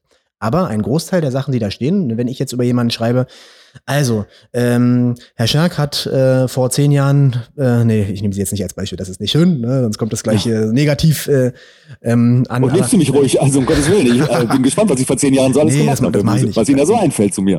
Nee, ich, ich bin ja lieb, ich bin ja nett, das will ich nicht machen. Aber je nachdem, irgendwas war mal ne, kritisch geäußert äh, vor zehn Jahren, wo die politische, gesellschaftliche Stimmung einfach eine andere war. Ja, und jetzt mhm. kommt wieder irgendeine Sache, ähm, wo ich mich dazu wieder äußere, ja, dass heute einfach irgendwie anders gesehen wird und dann schreibt, nimmt die Presse, ich habe es oft mit der mit den Medien zu tun, gar nicht immer nur mit mit äh, Shitstorm so von von Privatleuten oder von irgendwelchen Bots, sondern wir gehen oft gegen die klassische Presse vor, ja, gegen die klassischen mhm. Medien, die sich in vielen Fällen einfach auch nicht daran halten, an die Grundsätze der zum Beispiel Verdachtsberichterstattung oder nicht ordentlich recherchieren, nicht die Stellungnahme einholen. Ne, und dagegen kann ich mich rechtlich wehren, wenn die Grundsätze nicht eingehalten werden. Aber wenn wie gesagt, zulässige Meinungsäußerungen, weil Anknüpfungspunkt vorhanden zum Beispiel, weil zehn, vor zehn Jahren mal was gesagt, ja, ähm, dann ist es oftmals extrem rufschädigend, extrem geschäftsschädigend, aber von der Meinungs- und Pressefreiheit umfasst. Das ist so. Und äh, wir haben, äh, also vielleicht nochmal ganz kurz einen Satz äh, zu, den, zu den positiven Inhalten. Es ist ja auch so, ähm, dass wir jetzt mit ganz vielen Inhalten zu tun haben, die dann nach hinten gedrängt werden. Also denen wieder ein paar positive technische Impulse zu geben, damit die weiter oben listen, ist zum Beispiel auch eine, ein probates Mittel. Ja? Also weil wie kriegen wir tatsächlich plötzlich irgendwelche haufenweise positive Nachrichten irgendwo her? Also nehmen wir das Jens Lehmann Beispiel. Also wo, wo kommen die jetzt, wie kreiert man die plötzlich? Ja, ähm, so einfach ist das ja gar nicht. Also von daher ähm, äh, auch alte ähm, Berichte zu nehmen, daraus äh, die, denen wieder sozusagen äh, neue Impulse zu geben, dass die auch wieder weiter nach oben, äh, äh, äh, weiter oben listen in den Suchergebnissen und so weiter und so weiter. Das ist halt schon, das ist halt schon ganz, äh, ganz, ganz wichtig, auch immer drauf zu gucken, dass eben der Wikipedia-Eintrag irgendwie auch vernünftig, äh, äh, vernünftig gepflegt ist, ähm, dass man auch da dagegen arbeitet. Also man kann schon in der kritischen Situation wahnsinnig viel machen, auch natürlich je nach Thema natürlich auch neue Inhalte einbringen in die Diskussion. Das was für uns immer ganz entscheidend ist, ist, äh, dass die Prominenten, die wollen sich ja immer äh, vielfach äußern. Also die wollen ja immer über alles sprechen. Und das ist vielfach natürlich auch ein Fehler. Ich meine, da können Sie natürlich auch noch ein bisschen was zu sagen, Herr Buse, weil das eröffnet natürlich dann für die Berichterstattung der Medien nochmal ein, eine, eine Vielfalt an Möglichkeiten. Deswegen sind wir gar nicht so Fans davon. Also man denkt ja irgendwie immer, ne, die Anwälte wollen gar nichts sagen. Dann gibt es immer die Kommunikatoren, die wollen irgendwie über alles reden. Das ist gar nicht der Fall. Das heißt, wir müssen immer schauen, dass wir das Beste für unsere Mandanten daraus holen, gemeinschaftlich mit Ihnen als Anwalt. Das ist ja eigentlich das Entscheidende. Und das bedeutet auch vielfach eben nichts zu sagen oder nicht viel dazu zu sagen, vor allen Dingen inhaltlich nicht auf bestimmte Vorwürfe einzugehen, weil sonst haben wir natürlich Tor, äh, Tür und Tor geöffnet irgendwie für eine Berichterstattung der klassischen Medien. Wobei ich sagen muss, dass wenn ich mir Spiegel, Stern und so weiter die Großen angucke, dann holen die sich schon eigentlich die Stellungnahmen holen die sich schon ab. Also die, die sind schon äh, da ganz gut aufgestellt. Und es gibt halt viele kleine Medien und ähm, ich sag mal auch so linke Medien, ähm, die da manchmal ein bisschen sehr schwierig sind. Da gebe ich Ihnen recht bei denen, die Sie gerade genannt haben, aber es gibt auch große Medien, die das einfach nicht machen. Warum auch immer. Das kann ich teilweise nicht nachvollziehen. Ja, das ist für uns dann deutlich einfacher, sich dagegen zu wehren, gerade wenn es um Tatsachenbehauptungen als solche gibt, die ja. möglicherweise falsch sind oder nicht, nicht äh, nachweisbar zum Beispiel sind. Ja. Aber ne, da kommen wir vielleicht gleich mal zu dem Thema Presseanfragen der klassischen Medien. Ja, mhm. ich habe ja schon gesagt, dass viele dieser ähm, ja oder generell ein Shitstorm deutet sich oftmals an. Ja, es kommt eine Presseanfrage von der Boulevardzeitung ähm, zu Thema XY. Gerade hatte man das, ähm, oder was heißt gerade, ist jetzt auch schon wieder ein paar Wochen her, äh, diese Maskenskandalthemen. Ja, davon war, warum auch immer, die CDU vor allen Dingen betroffen. Ne, und da ist es dann so, da kommt die Presseanfrage heute um 10. Äh, sehr geehrter Herr XY, wir haben mitbekommen, Sie haben äh, mit dem Gesundheitsminister äh, und so weiter hier irgendwas ausgeklüngelt. Sie schreien jetzt natürlich nicht rein, die belegen das mehr. Bitte nehmen Sie dazu Stellung bis heute 14 Uhr. Ja, Punkt. Mhm. Dann habe ich vier Stunden Klassiker. Zeit. Ne, das ist der Klassiker. Manchmal geht es mhm. auch noch schneller, manchmal lassen die einem mehr Zeit, ne, aber die machen es ja bewusst so, dass man absolut unter Druck gerät ähm, sich vielleicht äh, äußert, ohne dann doch nochmal mit einem Anwalt drüber gesprochen zu haben, mit einem Reputationsexperten drüber gesprochen zu haben. Ne? Und dann, wenn ich dann sozusagen mich dazu eingelassen habe, ja, dann öffne ich erstmal sozusagen die Tür, um da drüber zu berichten. Natürlich, wenn Politiker davon betroffen sind, dann haben wir per se ein hohes Informationsinteresse und dann darf da wahrscheinlich auch so drüber berichtet werden, aber natürlich keine ja. Unwahrheiten verbreitet werden. Und das sind so die Fälle, ne, da ist hoher Druck drauf. Wie gehen Sie damit um? Was raten Sie Ihren Klienten in solchen Situationen? Danach sage ich, was ich rate. Also ähm, wir haben ja immer die Situation oder ganz oft die Situation tatsächlich, dass auch, ähm, sagen wir mal, schon aus den Fragen klar wird, in welche Richtung die, die Berichterstattung überhaupt geht. So, das heißt, ich kann ja äh, im Grunde aus den Fragestellungen auch schon die Vorwürfe ableiten, die äh, hinterher in der, in, in, in der Sendung oder in einem Artikel oder wo auch immer ähm, erhoben werden. Ähm, es ist natürlich thematisch irgendwie immer ganz wichtig, dass man das zusammen mit einem entsprechenden Anwalt einordnet und sagt, ist das ein, ein Thema, mit dem ich mich eher, in dem ich thematisch das eher aufmache, indem ich äh, tatsächlich äh, dafür sorge, dass das Thema breiter wird insgesamt in der, in der Berichterstattung. Also ich liefere eigentlich Fakten hinzu. Ähm, und da kommt uns natürlich auch sehr, sehr gelegen, dass wir ähm, ganz guten Kontakt in, sagen wir mal, die, die Investigativredaktion haben. Das heißt, wir wissen an sich schon sehr, sehr gut, in welche Richtung das geht und wie die Faktenlage ist. Also das, ich sag mal, äh, in, in, in 90 Prozent der Fälle können wir im Grunde genommen äh, äh, sehr, sehr gut sagen, in welche Richtung die Berichterstattung gehen wird. So. Das ist ein Riesenvorteil ähm, und ist eine Frage des Netzwerks, wobei wir ähm, für uns ganz entscheidend ist, dass, dass wir immer dafür plädieren, dass äh, man sich tatsächlich äußert in bestimmten Bereichen, weil ansonsten, ja, Schweigen ist halt Zustimmung. Ne? Das ist halt irgendwie ganz oft ein äh, ganz, ganz entscheidendes Thema. Ähm, und äh, wenn wir was dazu zu sagen haben, sagen wir mal, was irgendwie relevant ist oder was, was das Ganze möglicherweise auch äh, in einem anderen Licht erscheinen lässt, ja, dann sollte man das tun. Ähm, wir arbeiten da sehr, sehr eng mit verschiedenen Anwälten zusammen. Also von daher ist es für uns immer ganz interessant, irgendwie auch die verschiedenen Sichtweisen ähm, zu hören. Herr Buse, was sagen Sie dazu? Wie sagt der Anwalt äh, so gern, es kommt darauf an. Es kommt auf den Vorwurf drauf an. Und was oh, guck mal, das sagen Sie ja genau das gleiche wie ich. Absolut. Ja, und das, dann scheint es ja gar nicht so verkehrt zu sein, was wir beiden sagen. Nein, also man muss, man, muss, man muss ganz konkret gucken, was der Vorwurf ist. Ich hatte gerade ein Beispiel, da ging es darum, ähm, wir haben eine Politikerin als Mandantin, äh, die ja auch im Bundestag sitzt und äh, recht bekannt ist. Und äh, es gibt einen Journalisten, der will ihr einfach schaden. Schon seit etlichen Jahren. Ich weiß nicht, was der Grund dafür ehrlich gesagt ist. Der Journalist ist auch so an sich sehr, sehr umstritten. Ne, der hat Kontakte in gewisse Boulevardhäuser, so, und dann kam die Presseanfrage hier, ähm, ne, und der Mandantin wird vorgeworfen, dass sie eine Rassistin ist. Und das ist schon allein deshalb so absurd, weil sie selber ähm, internationale Geschichte hat. Sie ist hier nach Deutschland mit ihren Eltern ähm, damals geflüchtet, vor etlichen, ich glaube Jahrzehnten inzwischen.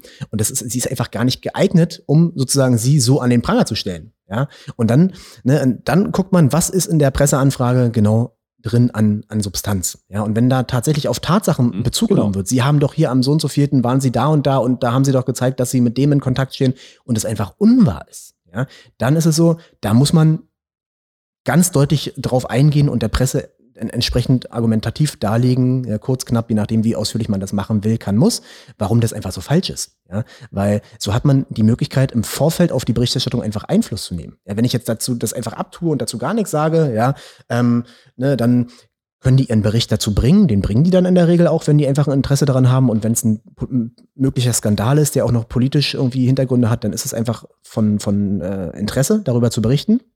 Und ne, wenn, natürlich kann ich mich danach dann möglicherweise auch dagegen wehren, wenn hier Unweiten verbreitet werden. Aber es ist dann zu berücksichtigen im Rahmen der Abstimmung. Genau, das aber erstmal rechtlich ist zu berücksichtigen, dass ich die Möglichkeit hatte, darauf Stellung zu nehmen. Ja?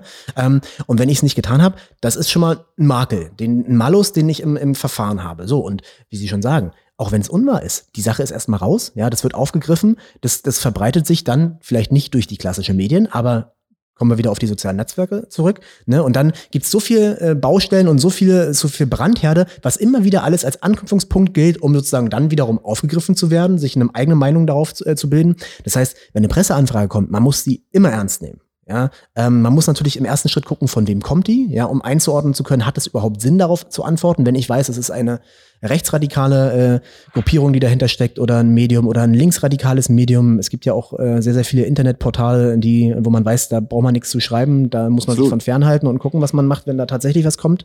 Ähm, ne, aber da, da macht es dann oftmals keinen Sinn, was zu schreiben. Ja, da kann man es vielleicht dann sogar noch schlimmer mitmachen, indem man denen da Informationen preisgibt, die die vielleicht gar nicht haben sollten. Stichwort Never Feed the Trolls. Aber ansonsten, wenn man mit äh, seriösen Medien es zu tun hat, ja, dann muss man sich damit befassen, dann muss man darauf Stellung nehmen und ähm, ne, ganz genau überlegen, was man wie preisgibt und wie man darauf Stellung nimmt. Ne? Man kann auch mal mit einem Journalisten sprechen. Wenn man die Medienhäuser kennt, wie Sie, ja, wir kennen auch äh, viele Pressevertreter, viele Journalisten, die sind ja nicht per se böse. Ja, die haben, die haben auch ein, mhm. ein Ethos, ja, ähm, zum großen Teil und die wollen ja nicht unbedingt Leute unnötig an den Pranger stellen. Manche allerdings schon. Ja, manche schon. Ähm, aber entscheidend ist natürlich auch, sagen wir mal, so die Informationslage. Das ist eigentlich das, das äh, Entscheidende im Grunde genommen. Also wir hatten jetzt einen Fall, ähm, da ging es tatsächlich um, um, eine, um einen Arzt, äh, über den berichtet werden sollte. Und natürlich ist es immer so, und davon leben ja eigentlich die Medien, dass sie irgendwie Betroffene haben. Also wenn es, sagen wir mal, irgendwie um Kunstfehler geht oder es geht äh, um ein schlechtes Produkt beispielsweise. Dann gibt's irgendwie immer Kunden und dann gibt's immer diese persönliche Geschichte und so weiter, weil es braucht ja irgendwie immer, äh, sagen wir mal, so einen persönlichen emotionalen Aufhänger. Also, dass jemand im Grunde oder dass ein Bericht äh, so ganz allgemein ähm, quasi sachlich über ein Thema geführt wird oder oder konstruiert wird, das ist das ist nicht der Fall. Es braucht immer so ein äh, emotionales Involvement. Also von daher ist äh, immer ganz interessant, natürlich auch mal darüber zu, äh, zu sprechen mit dem Mandanten auch, wer könnte das denn sein? Wen haben wir denn da überhaupt? Was könnten überhaupt die Vorwürfe sein? Was hat, was hat die andere Seite überhaupt als, als Aufhänger in der Hand? Und dann ist es ganz oft so, dass es immer in, in, in Kombinatorik natürlich irgendwie, als werden auch andere befragt, also nicht nur die vermeintlichen äh, Opfer oder Geschädigten oder, oder ne, die Seite, sondern es werden halt noch andere befragt. Ähm, wenn wir da einen guten Draht zu haben, dann kann man auch äh, mit denen mal sprechen. Dann kann man dieses Thema einfach insgesamt ein Stück weit eingrenzen und so ein bisschen wie so eine, ja, wie so eine äh, Bombe eigentlich äh, entschärfen. Und das, da fängt man ja auch ganz vorsichtig an. Man, man, man gräbt an so ein paar Stellen, oder? Und dann gräbt man sich so langsam so zum Zünder hervor. Und der Zünder wäre dann eben diese, wäre dann der Journalist mit der entsprechenden Berichterstattung, die den, und das ist äh, genau wie Sie sagen, denen ist ja nicht daran gelegen, ähm, dass es nun völlig äh, an den Haaren herbeigezogen ist. Das heißt, wenn man, wenn man tatsächlich hier auch nochmal Informationen hinzugibt oder äh, dafür sorgt, dass Informationen vielleicht erstmal richtig eingeordnet werden, dann können Sie trotzdem diesen Bericht machen, aber vielleicht ist dann unser Mandant tatsächlich eher raus. Ja, so und das ist, äh, da ist uns natürlich dann auch mal sehr, sehr mitgeholfen. Also von daher ähm, haben wir da auch ein Anliegen, da sehr kooperativ zumindest mit den meisten, genau wie Sie sagen, mit den meisten Medienvertretern da zusammenzuarbeiten und da ist jeder Fall individuell zu behandeln. Und in dem Fall konnten wir es wirklich so entschärfen, dass es, äh, dass, der, dass es den Bericht zwar noch gab und auch im, im großen Rahmen, aber äh, dass der Mandant da auch entsprechend raus war. Und das ist für uns dann irgendwie unser, unser größtes Anliegen. Ist den Medien aus Ihrer Sicht eigentlich klar und bewusst, was sie für, einen, für einen krassen Einfluss auf die Beurteilung von äh, bestimmten Personen haben, über die berichtet wird?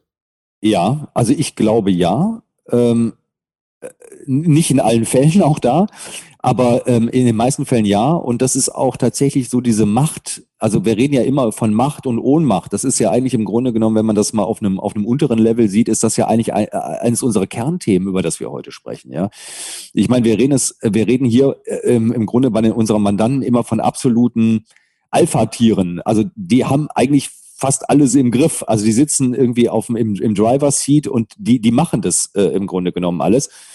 Äh, und dann stellen sie in der Krise fest, ach Gott, irgendwie, jetzt sitze ich irgendwie nur am Beifahrersitz und möglicherweise sogar auf dem Rücksitz oder ich bin komplett ausgestiegen aus der ganzen Geschichte irgendwie und, und schaue äh, sozusagen äh, dem Zug oder dem Auto irgendwie äh, hinterher.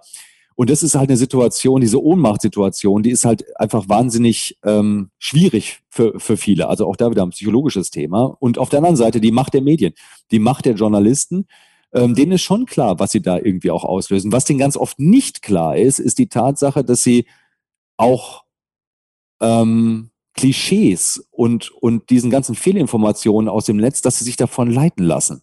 Also das ist so eine Zeit irgendwie, ne, wie vorhin gesagt, mit den Cis-Männern, das schreibt. Ich glaube, das ist denen gar nicht so klar, dass das genau wie Sie sagen. Da sagen Sie auch so ad hoc irgendwie, das ist ja sowas von diskriminierend im Grunde genommen, ja. Äh, äh, ist ja Wahnsinn, ja. Das ist denen gar nicht klar. Also ich, ich, ich glaube, dass ähm, es wir, äh, da haben wir es auch mit Menschen zu tun, die, die, die mit ihren eigenen Ansichten und mit ihren eigenen Moralvorstellungen und mit äh, ganz oft auch mit einer eigenen Agenda.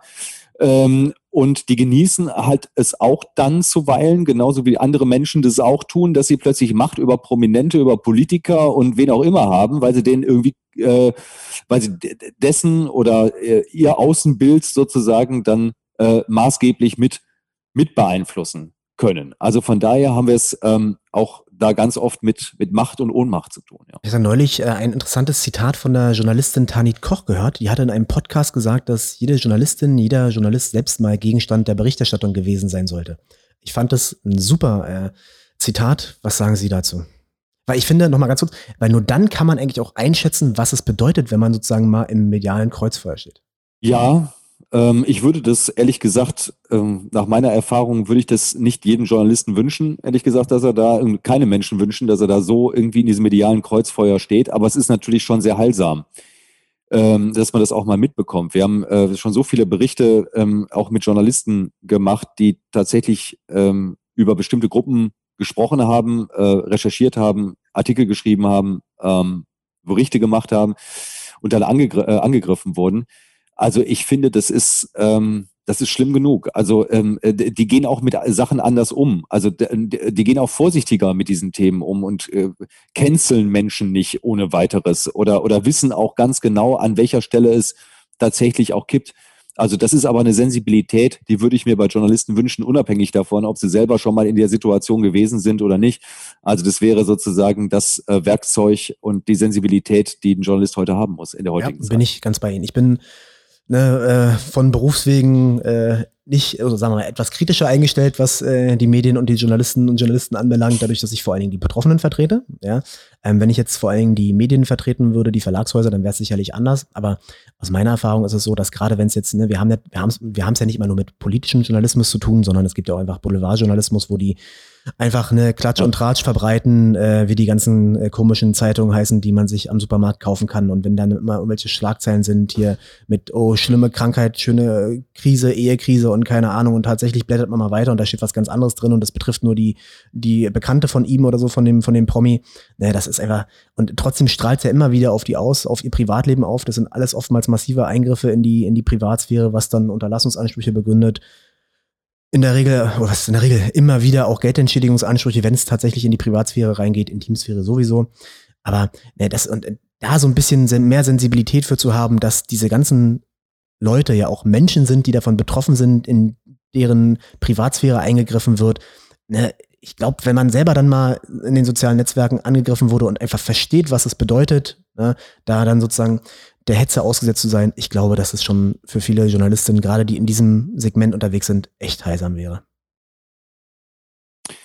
Ja, da mögen Sie recht haben. Also ich ähm, würde mir natürlich, sagen wir mal, starke Journalisten wünschen, die eben ähm, generell diese Hetze im Netz und, und diese, diese, diese, diese ganzen Kampagnen, Cancel Culture und so weiter, die das distanziert betrachten. Ne? Weil das ist ja genau, das ist ja das ganz große Problem, dass diese, diese Kampagnen geadelt werden durch den Journalismus und mit dem, also wie, wie so eine Art, ähm, wie so eine Art Shitstorm-Lawine, sage ich mal, ja.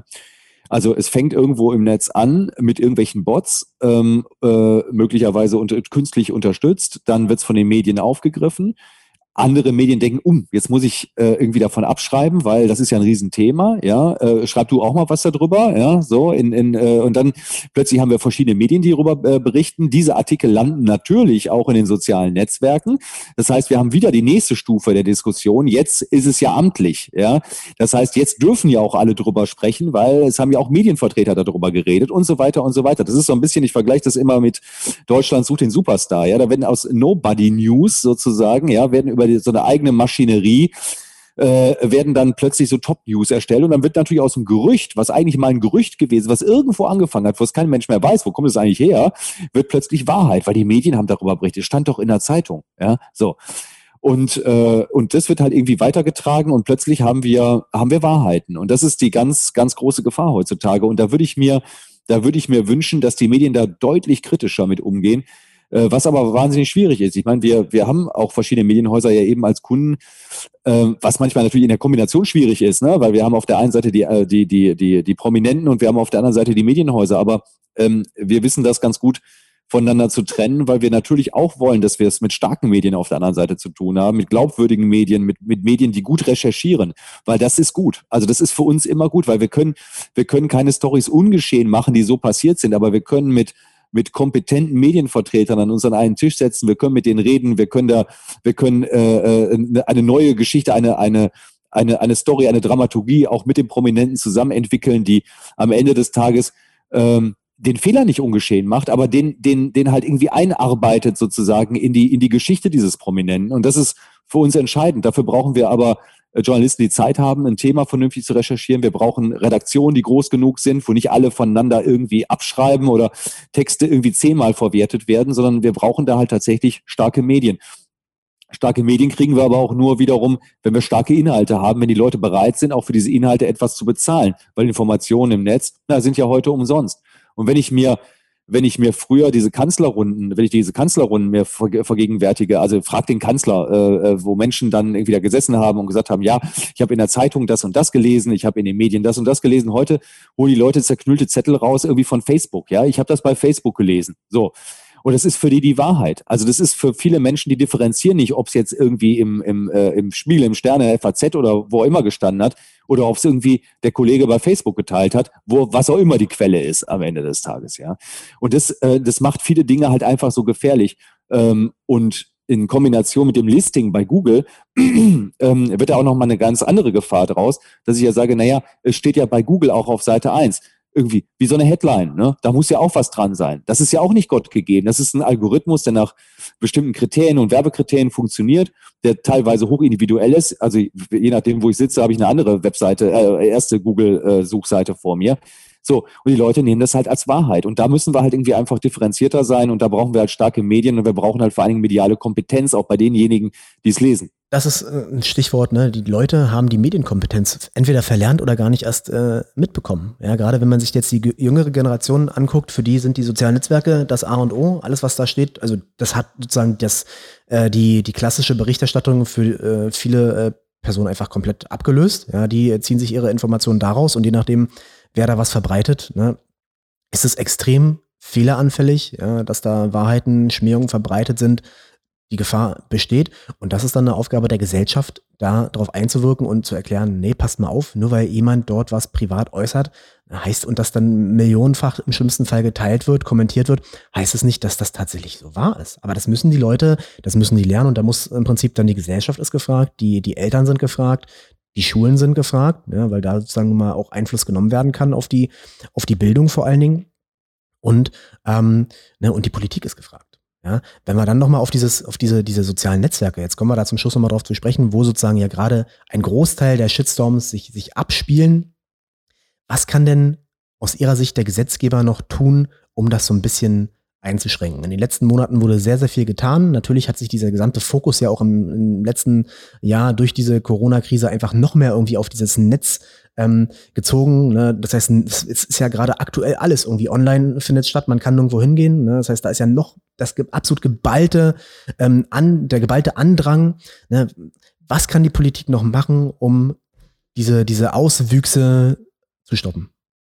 Ganz wichtig ist in meinen Augen, ähm, die Seitenbetreiber deutlich stärker noch in die, in die Haftung zu nehmen. Das ist eigentlich entscheidend. Also gerade ähm, ähm, Twitter, Facebook, äh, Blogs, Foren und so weiter. Wir haben Störerhaftung, wir haben ja genau diese, diese, diese äh, Thematiken, haben wir ja auch.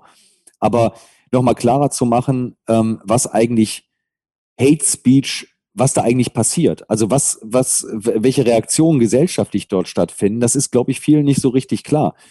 Ähm, wir könnten von einer Klarnamenpflicht äh, könnten wir äh, sprechen, ähm, was ich aber auch schwierig finde, weil ähm, natürlich ist auch manchmal wichtig, vielleicht irgendwie nicht mit dem, mit dem äh, Klarnamen äh, zu posten oder auch den Klarnamen nicht irgendwo bei irgendeiner Datenkrake noch zusätzlich zu hinterlegen, irgendwie, wo ich das irgendwie alles noch so zuordnen kann. Also das ist schon alles ein bisschen schwierig, weil wir haben, wir haben ja vielfach auch bei uns haben wir immer wieder in Krisenfällen auch Datenschutzthemen, ne, weil das ist, äh, die Übergänge sind ja heute sozusagen fließend. Ja, ich muss halt auch, gerade wenn ich gehackt worden bin oder wenn, wenn, wenn, wenn ich angegriffen worden bin, äh, dann ist es so, dass ich äh, ganz oft Meldungen machen muss, weil entsprechende personenbezogene Daten vielleicht abhanden gekommen sind und so weiter. Dann muss ich das bei meinen Partnern und, und, und so weiter melden.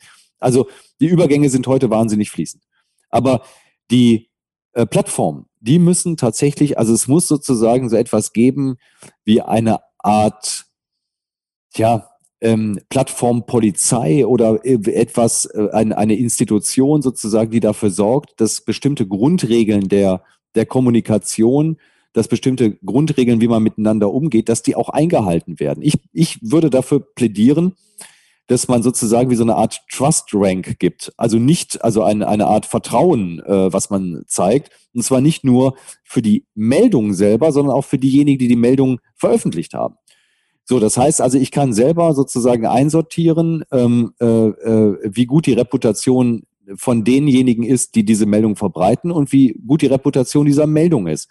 So, dann müsste man im nächsten Schritt natürlich die Plattformbetreiber, müsste man sagen, pass mal auf, irgendwie, also es müsste halt sozusagen auch einen Knopf geben, wo ich mir sagen kann, ich blende alles, was unter einem gewissen Reputationsranking, Glaubwürdigkeitsranking ist, da kann ich ausblenden. Das kann ich Aber das ist ja, das klingt ja dann schon fast, fast nach Zensur. Ne, da würden ja dann die, die, die Kritiker sagen, das ist ja schon fast Zensur wenn das die Plattformbetreiber machen. Und das gibt denen natürlich wieder extrem viel Macht, weil die einschätzen können, was ist relevant und was ist nicht relevant. Ja, das ist ja sowieso der Vorwurf, der immer wieder kommt. Also ähm, dieser Zensurvorwurf. Ähm, ich, aber das Entscheidende ist ja nicht, dass ich, ähm, dass ich, ich kann mir das ja angucken. Also es geht ja nicht darum, dass ich es mir nicht angucken kann, aber ich äh, müsste, wenn ich nicht selber sozusagen die Medienkompetenz erwerbe, mir alles anzuschauen, das gegen zu recherchieren und so weiter, sondern tatsächlich das vorgefertigt haben möchte, convenience-mäßig sozusagen diese Informationen bekommen möchte, dann kann ich dieses Häkchen äh, machen oder ich kann es lassen. Also das ist ja, ja nichts mit, mit äh, am Ende des Tages äh, nichts mit Maulkorb zu tun oder sonst irgendwas, sondern ich kann mir überlegen, welche Art von Informationen ich gerne bekommen möchte und welche ich einfach nicht sehen möchte. Ja, und das eben, das kann ich heute in, in anderen Bereichen natürlich auch schon tun, aber das kann ich letztendlich pro Plattform auch machen. Und mir wäre sehr dran gelegen, dass es ähm, gerade bei Kindern und Jugendlichen, deswegen habe ich gerade von dieser ähm, von dieser Plattform Polizei gesprochen, dass es halt tatsächlich dort äh, ähm, Menschen gibt, die den Kindern und Jugendlichen beistehen und helfen in Situationen, wo sie angegriffen werden. Ich halte das für wahnsinnig wichtig. Ähm, wir machen ja viel für Kinder und Jugendliche, gerade in diesem Bereich Cybermobbing, Cyberbullying und so weiter. Und ähm, das, dass sie, das ist immer wahnsinnig schwierig, dass sie dann irgendwie ihre Eltern ansprechen, dass sie dann Vertrauenslehrer ansprechen und so weiter, sondern dass es halt tatsächlich auf der Plattform Menschen gibt, die sich um die Kinder und Jugendlichen kümmern und denen zur Seite springen und sich das angucken irgendwie und denen helfen. Und da sind wir auch wieder beim Thema Psychologie, aber da sind wir auch beim Thema faktische Hilfe. Weil wie gehe ich damit um? Kann ich das löschen? Kann ich den sperren? Und so weiter. Ähm, wie kann ich das unterbinden, sodass die das auch nicht lesen müssen? Weil die haben, die, die Prominenten haben vielleicht den großen Vorteil, dass sie so jemanden engagieren können wie sie und jemanden engagieren können wie uns. Aber die Kinder und Jugendlichen sitzen da und lesen halt die ganze Zeit irgendwie diese Nachrichten und es macht ihnen den gleichen Schmerz und äh, sie sind in der gleichen Situation und da gibt es keine, keine Firewall ganz oft, ja. Deswegen äh, plädiere ich eben dafür, dass auch die Plattformen genau diesen Schutzwall in Form von, von, von äh, Technik und von Menschen eben auch einrichten. Wobei das ja dann vorwiegend das Problem so der Fake News betrifft, so will ich es mal sagen. Aus meiner Sicht wird es aber nicht dabei helfen, diese, diese ganze Hasskommentierung einzu, einzudämmen. Denn wenn ich jetzt, ne, ich kann ja auch eine seriöse Quelle haben, der hat jetzt ein, Häkchen, der ist gut gelistet äh, bei Facebook, Instagram und Co. Und da klinken sich dann bei einer, bei einer Diskussion irgendwie 100 Leute ein, die dann sozusagen da massiv austeilen, Unwahrheiten verbreiten, Beleidigungen verbreiten, Drogen aussprechen. Das kann man dadurch ja nicht eindämmen, weil die sieht man ja, das ist trotzdem vorhanden. Ja, das stimmt. Ähm, aber da sind natürlich auch die, die Plattformen gefragt, das auch entsprechend zu, zu reglementieren. Also ähm, das Problem an der ganzen Geschichte ist auch ein Stück weit, dass wir es ja mit unterschiedlichen ähm, Vorstellungen zu tun hat, wie, wie, wie Meinungsfreiheit funktioniert. Das sind amerikanische Plattformen, die sind halt äh, tatsächlich darauf angelegt, dass sich dass sich Wahrheit im Diskurs beweist, sozusagen. Ne? Also das ist mhm. äh, ja nochmal was, äh, auch ein bisschen was anderes als das, was wir so in Deutschland oder in Europa gewohnt sind. Ähm, aber natürlich, also das eine ist das Thema Fake News. Das, das heißt, wir haben starke reputative Quellen, inhaltliche Quellen. Ähm, da, da schlagen wir schon mal einen Flock ein. Ja, da geht es schon mal grundsätzlich äh, inhaltlich vielleicht mal nicht mehr weiter. Also da unterbrechen wir diese Spirale oder diese Lawine, von der ich vorhin gesprochen habe. Und das andere ist klar, ist das Thema Hate News und, und die Frage, wie wir damit umgehen. Und da bin ich völlig bei Ihnen, äh, lieber Herr Buse, zu sagen, da brauchen wir einfach ein hohes Maß einfach an Medienkompetenz und auch an Sensibilität wir dürfen nicht einfach auf diesen Cancel-Culture-Zug zu jeder Zeit aufspringen, sondern ähm, da müssen wir halt einfach differenzieren und äh, wir müssen und da wachsam sein. Und das ist ganz, ganz wichtig. Das ist wichtig für auch unseren Demokratieprozess. Also nichts, nichts, nicht umsonst äh, werde ich ja des häufigeren auch als Experte in den, in den Bundestag eingeladen. Und da geht es immer um sowas. Also da geht es um Online-Petitionen, da geht es irgendwie um, um Demokratieverständnis, da geht es um Manipulation, auch über technische, technische Systeme von, äh, von Demokratie. Und da müssen wir höllisch aufpassen, ähm, wenn wir nicht äh, unterwandert werden wollen. Und zwar in ganz mannigfaltiger Art und Weise. Wir haben das heute besprochen. Hate Speech, ähm, Cancel Culture, Wikipedia, ähm, äh, Google, äh, Google-Artikel, Rankings und so weiter mhm. und so weiter. Das dürfen wir nicht alles als wahr hinnehmen, sondern das und und äh, ich meine, wir werden ja immer uns wird ja ganz oft vorgeworfen, dass wir das irgendwie manipulieren oder irgendwie beeinflussen. Das ist nicht Gott gegeben. Das, was wir da sehen, ist nicht Gott gegeben. Das ist kein kein natürliches Werk, sondern da liegen Algorithmen hinter. Teilweise Algorithmen, die wir nicht, die nicht offengelegt werden. Ich, ich plädiere ja auch dafür, äh, Algorithmen auch äh, äh, offen zu legen, ja, und zu sagen, nach, nach was wird denn überhaupt bewertet, ja, mhm. damit wir da auch mehr Transparenz bekommen. Das heißt, wir brauchen da einfach eine andere, einen anderen Umgang und nicht so eine hohe Technikgläubigkeit oder dass uns Google und Facebook und so weiter irgendwie nur die Wahrheit zeigen. Da müssen wir differenzieren. Das ist ganz, ganz wichtig. Also aus meiner Sicht gibt es im Prinzip drei wichtige Punkte, die man einführen müsste oder die man einfach auf dem Schirm haben muss, um diesen, diesen Hate Speech-Auswuchs äh, einzudämmen. Das ist erstens eine Klarnamenspflicht. Denn wenn ich mich nicht mal anonym über Leute ja, äh, äußern kann, äh, die beleidigen kann, Unwahrheiten verbreiten kann, dann bin ich da auch einfach vorsichtiger, wenn man weiß, äh, wer ich tatsächlich bin. Ja, dann schreibe ich keine Bedrohungen mehr direkt äh, an die Leute, keine Morddrohungen. Das ist einfach ein wichtiger, wichtiger Argument, der, den ich häufig sagen predige und auch immer wieder für kritisiert werde, weil es auch viele Argumente dagegen gibt. Sie haben es ja schon angesprochen, ne, Datenschutz ist immer eine Frage. Das Problem, dass man den Providern noch mehr Informationen gibt. Ja, aber das ist dann, da muss die Politik gucken, wie man das sozusagen dann ausdifferenziert und, und eine, eine gute Mitte zu findet. Dann weiter wichtiger Punkt ist eine Filterfunktion. Das heißt, wenn ich Informationen habe, Inhalte habe, Bildnisse habe, die als solche schon mal von einem Gericht möglicherweise rechtswidrig ähm, ja, eingestuft wurden, dann muss sichergestellt sein, dass nicht genau dieses gleiche Bild wieder von einer dritten Person, von einer vierten, von einer hundertsten Person verbreitet werden kann und ich mich dagegen wieder wehren muss, was einen unwahrscheinlichen Aufwand macht, sowohl ja, sachlich als auch personell und natürlich auch finanziell. Und das ist auch eine Sache, die, die immer wieder in der Praxis zu Problemen führt. Die Provider müssen hier in Deutschland greifbar sein. Ja, natürlich, wenn dort die Persönlichkeitsrechte verletzt werden, hier bei uns in Deutschland, dann kann ich die hier in Anspruch nehmen. Ja, aber es ist ein hoher Aufwand. Ähm, ne, ich muss dann eine einstweilige Verfügung, wenn es schnell gehen muss, beantragen am Landgericht, die zugestellt werden muss. Und die großen Konzerne, die sind in Irland ansässig und äh, ne, dort äh, greifbar. Das heißt, man muss die, die Beschlüsse, die man da bekommt, die Urteile übersetzen, ja, man muss sie zustellen und erst wenn das ja. geschehen ist, dann sind die vollstreckbar. Und da kann, da können einige Monate vergehen. Ja, man muss da differenzieren zwischen, also aus meiner Erfahrung, zwischen Google und, und Facebook und Co. Google ist, äh, ne, die halten sich da ziemlich schnell dran. Wenn ich einen Beschluss habe, den kann ich vorab über die entsprechenden Kanäle an Google zuschicken und die Sachen werden dann auch gesperrt. Erstmal, ob die sich sagen dagegen wehren wollen oder nicht, ist erstmal nicht relevant. Die halten sich an das Urteil, an den Beschluss, auch wenn es noch nicht formal korrekt zugestellt ist.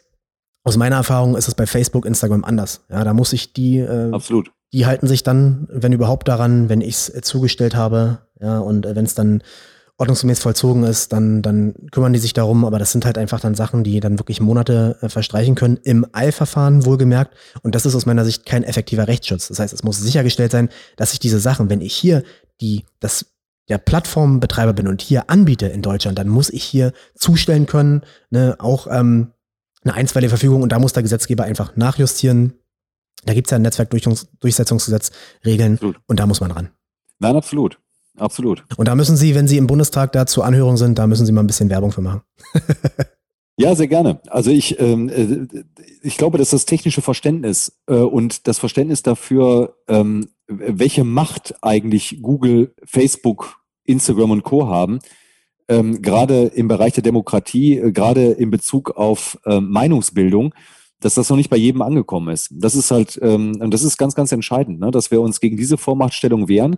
Und äh, momentan haben wir halt die genau entgegengesetzte Tendenz, dass die klassischen Medien immer schwächer werden, ja. ähm, ähm, dass äh, eben Google, Facebook und so weiter als Top-Informationsquelle auf dem ersten Platz sind dass äh, Menschen das als, als gegeben hinnehmen und sich nur darüber informieren. Ähm, und das ist halt tatsächlich eine ganz, ganz, ganz große äh, gesellschaftliche Gefahr. Und äh, da muss man gegenarbeiten. Deswegen ist es auch so wichtig, selbstbestimmte Inhalte zu veröffentlichen. Und da ähm, äh, kann ich nur für plädieren, dass da jede Privatperson und jedes Unternehmen dann halt wirklich proaktiv vorgeht. Ähm, ob jetzt mit Reputationsmanager, ähm, äh, mit eigenem Content, egal. Aber Hauptsache, dass man halt weiß, dass man das beeinflussen kann, dass es technische Parameter gibt, dass es inhaltliche Parameter gibt und dass man da was, ähm, äh, was für tun kann, um da eben, sagen wir mal, selbstständig, autark äh, und äh, vor allen Dingen eben ähm, auch eigene Inhalte unterzubringen und ähm, dann entsprechend auch Herr der eigenen Inhalte zu sein und nicht nur Spielball zu sein und äh, hinterher auf dem, auf dem Rücksitz zu sitzen, während alle anderen über einen im Netz urteilen. Genau, und bei den Inhalten, die man preisgibt, sollte man sich genau überlegen, was man preisgibt und was nicht. Äh, absolut.